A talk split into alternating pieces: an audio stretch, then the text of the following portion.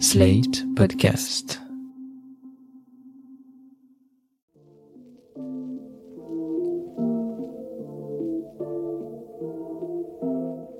Bonjour et bienvenue dans New Deal, le podcast IFRI TTSO Slate qui revient chaque semaine sur l'actualité américaine. Je suis Christophe Caron et je suis en compagnie de Laurence Nardon, responsable du programme Amérique du Nord à l'IFRI. Bonjour Laurence. Bonjour Christophe. Alors, je parle d'actualité américaine dans l'introduction, mais en vrai, nous allons parler d'actualité française, puisque dimanche, la France votera pour le premier tour de l'élection présidentielle. Une élection marquée, et c'est un fait assez inédit dans l'histoire de la cinquième, par l'immixtion soudaine et massive de thèmes de portée internationale dans la campagne, en raison évidemment de la guerre menée par la Russie à l'Ukraine. On a vu les candidats se diviser et des lignes de fracture réapparaître assez franchement ces dernières semaines, et parmi ces lignes de fracture, il y en a une ancienne qui divise le personnel politique français, celle du rapport à Washington. La perception des États-Unis a toujours été très passionnelle en France. Il y a une forte tradition anti-américaniste, mais aussi un courant pro-américain moins visible que l'on qualifie en général d'atlantiste. Laurence, je vous propose de voir ensemble si nos 12 candidats ont des propositions concrètes concernant l'avenir de la relation franco-américaine. Est-ce qu'ils se situent plutôt dans le courant anti-américain ou dans le courant atlantiste Et puis, nous allons voir ensemble si la guerre en Ukraine impacte notre relation avec Washington. Oui, Christophe, comme vous le disiez, il y a une forte tradition anti-américaine en France, et comme elle est fondée sur des idéologies très diverses, ce qui est intéressant, c'est qu'on la trouve à la fois à droite et à gauche de l'échiquier politique. À gauche, eh bien, on est dans le sillage du communiste. Il s'agit de condamner la cruauté du système capitaliste américain et les excès d'une société qui fait primer l'individu sur le collectif. Cette ligne-là, dans la campagne, elle est toujours portée par Poutou, par Nathalie Arthaud et par Jean-Luc Mélenchon. De nos jours, à droite, l'anti-américanisme, il est plutôt lié au souverainisme. Et là, évidemment, il faut parler de De Gaulle, qui fut un irritant permanent pour les présidents américains du début des années 40 à la fin des années 60. De Gaulle qui laisse un héritage assez marquant dans le personnel politique français. Est-ce qu'on sait, Laurence, à quand remonte cette tradition anti-américaine?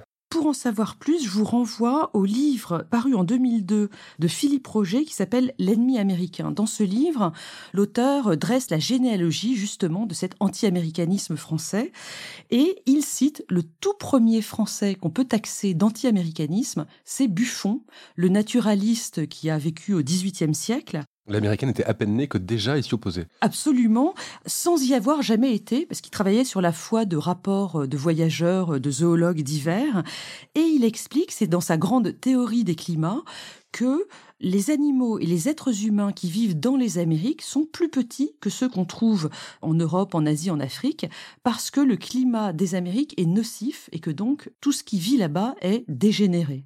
Alors évidemment, cette théorie pseudo-scientifique n'était pas vraie du tout.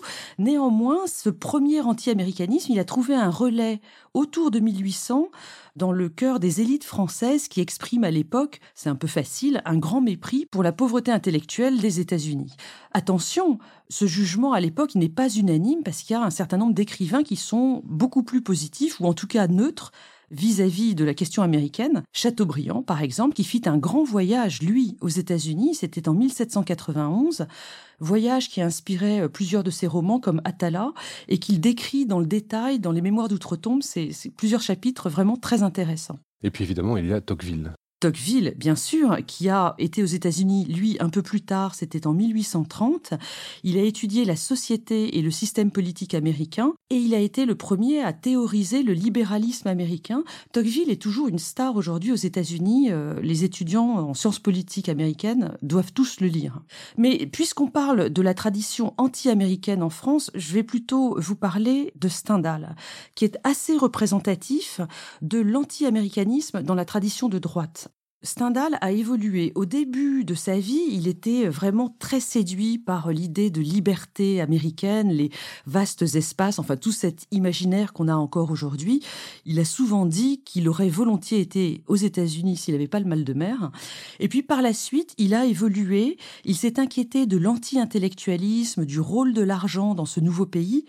Et plus fondamentalement de l'existence d'une société sans classe qu'il jugeait tout à fait vulgaire. C'est là qu'il est dans cet antidémocratisme plutôt classé à droite dans la France du 19e siècle. Et laissez-moi, Christophe, vous citer la préface de 1836 de Lucien Leven dans laquelle Stendhal dit L'auteur, donc il parle de lui-même, l'auteur serait au désespoir de vivre sous le gouvernement de New York. Il aime mieux faire la cour à Monsieur Guizot que faire la cour à son bottier. Guizot, c'était un ministre très en vue sous la monarchie de Juillet. Merci Laurence pour ce rappel littéraire, pour ces rappels littéraires. J'aimerais bien que nous revenions aux candidats pour lesquels nous allons voter dimanche. Ce qu'il faut dire, c'est que cette année, les États-Unis sont pas vraiment présents dans les problématiques listées par les candidats. Faut donc fouiller leur programme, leur discours pour savoir exactement s'ils ont quelque chose à dire sur ce sujet. Pour en savoir plus, j'ai donc consulté IFRI Maps, un petit peu de pub au passage, qui est un nouveau site interactif de l'IFRI qui passe en revue les programmes des candidats sur tous les enjeux de la politique étrangère française. C'est assez bien fait, je vous y renvoie. Que voit-on dans ce benchmark, dans ce banc d'essai des candidats? Eh bien, ce qu'on observe tout d'abord, c'est que les candidats insistent à peu près tous sur la nécessité de défendre notre souveraineté et de discuter d'égal à égal avec les États-Unis. Une déclaration de principe qui fait pas de mal, mais qui fait sans doute un peu sourire à Washington. Néanmoins, les, les différences arrivent vite parce que quand on parle de souveraineté, il s'agit de la souveraineté de la France chez Marine Le Pen, mais de la souveraineté européenne chez Anne Hidalgo. Ce qu'il faut dire aussi, c'est qu'on ne voit pas tant se constituer une opposition entre gauche et droite sur le sujet américain, mais plutôt une opposition entre les extrêmes et le centre. On l'a vu d'ailleurs de manière éclatante sur la Russie. Dans leur programme, Marine Le Pen, Éric Zemmour et Jean-Luc Mélenchon veulent tous les trois renforcer les liens de la France avec Moscou. Bon, alors ces propositions ont évidemment un peu bougé euh, chez ces candidats ces dernières semaines. Mélenchon, lui, il est plus précis. Il veut rompre l'alignement de la France sur les États-Unis pour développer ce qu'il appelle une diplomatie altermondialiste non alignée. C'est quasi gaulien. Les deux autres, évidemment, ils veulent la souveraineté de la France tout court. Si on regarde les candidats plus centristes, c'est vrai qu'ils semblent mieux disposés vis-à-vis des États-Unis. Emmanuel Macron, il dit qu'il veut renforcer la coopération bilatérale après la crise AUKUS. Alors rappelez-vous, c'est lorsque l'on a appris par surprise au mois de septembre dernier que les États-Unis, l'Australie et la Grande-Bretagne avaient créé entre eux un traité de défense sur l'Indo-Pacifique sans nous prévenir et annulant au passage la vente de nos sous-marins à l'Australie. Valérie Pécresse, elle aussi, elle veut euh, renforcer le lien avec Washington. Elle prévoit concrètement de faire un voyage par an à Washington si elle est élue. Et ce clivage entre les extrémités et le centre de l'échiquier politique, il se voit sur les États-Unis, mais il se traduit aussi par un positionnement différent sur l'OTAN et sur les traités de libre-échange oui, prenons l'OTAN, c'est très net. Les candidats des extrêmes, donc toujours les mêmes, Le Pen, Zemmour et Mélenchon, souhaitent tous les trois sortir du commandement intégré de l'OTAN, ou ressortir en réalité, puisque De Gaulle nous avait déjà fait sortir de ce commandement intégré en 1965. Mélenchon, lui, il va encore plus loin, puisqu'il veut carrément sortir de l'Alliance Atlantique dans un deuxième temps.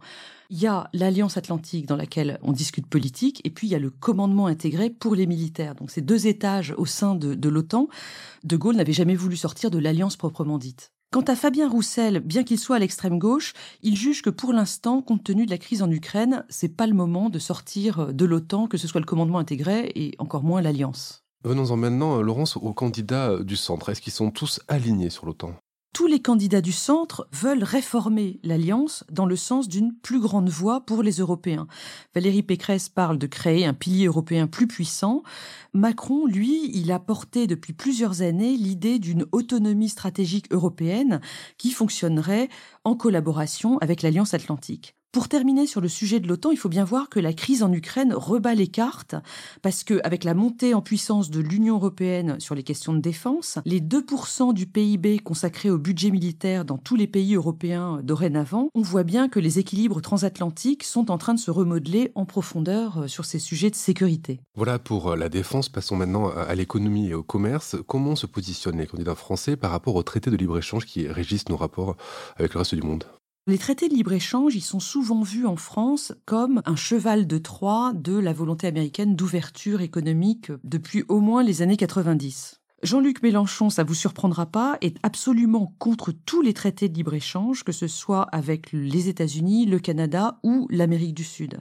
Les autres candidats, j'étais étonnée, ils se disent favorables, mais à condition que certains critères sociaux ou environnementaux soient respectés. C'est le cas pour Hidalgo, c'est le cas pour Yannick Jadot, évidemment, les critères environnementaux comptent beaucoup. C'est le cas aussi pour Emmanuel Macron.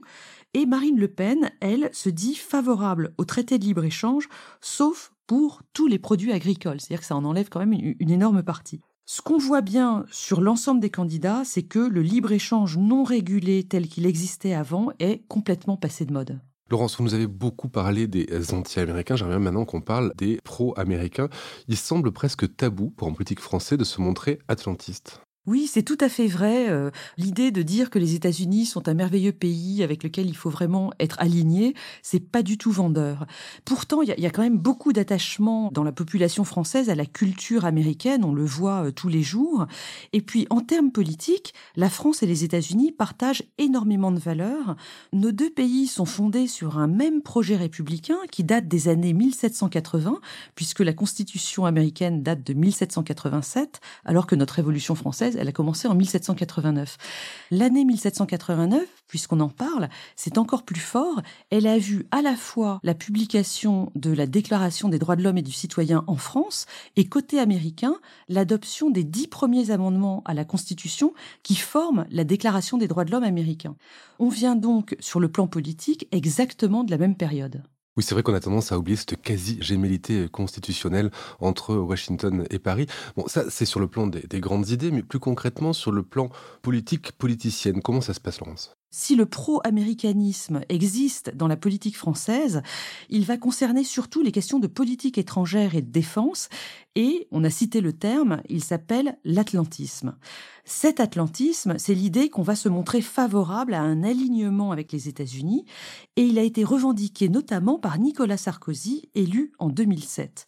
À l'époque, c'était un peu un retour de balancier nécessaire après les années Chirac-Villepin et la très grande dispute franco-américaine sur la guerre en Irak en 2003. Qui a donné lieu à un des plus beaux discours de la Ve République prononcé par euh, Dominique de Villepin à l'ONU à propos de la guerre en Irak. Je, je vous encourage à l'écouter. Tout à fait. Mais Sarkozy, lui, a achevé la réintégration de la France dans le commandement intégré de l'OTAN, c'était en 2009. Le président Hollande, élu en 2012, a largement agi dans cette continuité atlantiste. Mais ce positionnement pro-américain, il fait débat chez les spécialistes de relations internationales en France. Ce débat a fait rage il y a quelques années et il couve encore. Il oppose donc les atlantistes à ce qu'on appelle les gaulo-mitterrandiens. Les seconds accusent les premiers, et notamment les diplomates du Quai d'Orsay, d'être non seulement des atlantistes, mais véritablement des néoconservateurs on désigne notamment les diplomates de la Direction générale des affaires politiques et de sécurité, qui seraient une secte prête à intervenir dans toutes les guerres américaines, notamment en Iran. Laurence, vous avez employé une expression qui est quasiment un oxymore, c'est gaulo-mitterrandien. Qu'est-ce que c'est qu'un gaulo-mitterrandien le gaulo-mitterrandisme, c'est un terme qui a été inventé en 2007 par Hubert Védrine. Hubert Védrine, c'est un homme qui a fait sa carrière euh, sous Mitterrand. Il a été porte-parole puis secrétaire général de l'Élysée. Il a surtout été ministre des Affaires étrangères de Chirac. C'était dans le gouvernement Jospin, rappelez-vous, la cohabitation entre 1997 et 2002. Avec ce terme de gaulo-mitterrandisme, il veut montrer qu'il y a une continuité entre la politique très indépendante de De Gaulle et celle de Mitterrand. C'est un moyen, si vous voulez, de, glorifier la politique étrangère de Mitterrand et surtout de s'opposer au rapprochement transatlantique qui a été opéré, euh, on l'a dit, à partir de la présidence Sarkozy en 2007. Et si on reprend la vision du monde, le classement d'Hubert Védrine, comment on pourrait répartir nos candidats à la présidence? Plutôt atlantistes globalement ou plutôt gaulo-mitterrandien? Tous les candidats sont dans une rhétorique de fierté nationale plutôt gaulienne, même si dans les détails c'est souvent plus flou. Ce qui est certain, c'est que Macron est arrivé au pouvoir en 2017 avec l'idée de rompre avec ce supposé néoconservatisme pro-américain des responsables du Quai d'Orsay. Il leur a d'ailleurs fait un discours très ferme qu'ils ont très très mal pris en 2019 lors de la conférence des ambassadeurs. Alors Macron avait sans doute raison si l'on en juge par la trahison des Américains dans l'affaire des sous-marins australiens en septembre dernier, mais en même temps, lorsqu'il avait tenté de se rapprocher de Vladimir Poutine au début de son mandat, on a bien vu que c'était un échec total. Mais depuis, bien sûr, vous l'avez rappelé, la guerre en Ukraine a tout changé. Et oui, parce que on parle de gaulomitérandisme ou d'atlantisme, tout ça c'est des théories euh, qui sont très rationnelles sur le papier, mais en réalité, dans la vie, ce sont souvent les événements qui décident pour nous.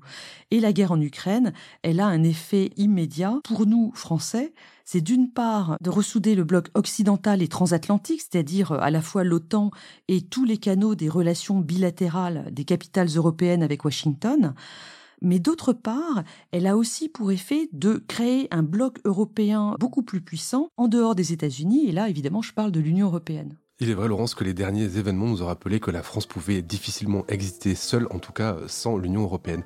Merci Laurence et à la semaine prochaine pour un nouvel épisode de New Deal. Merci Christophe, à la semaine prochaine. Retrouvez New Deal chaque semaine sur slate.fr ou votre plateforme de podcast préférée.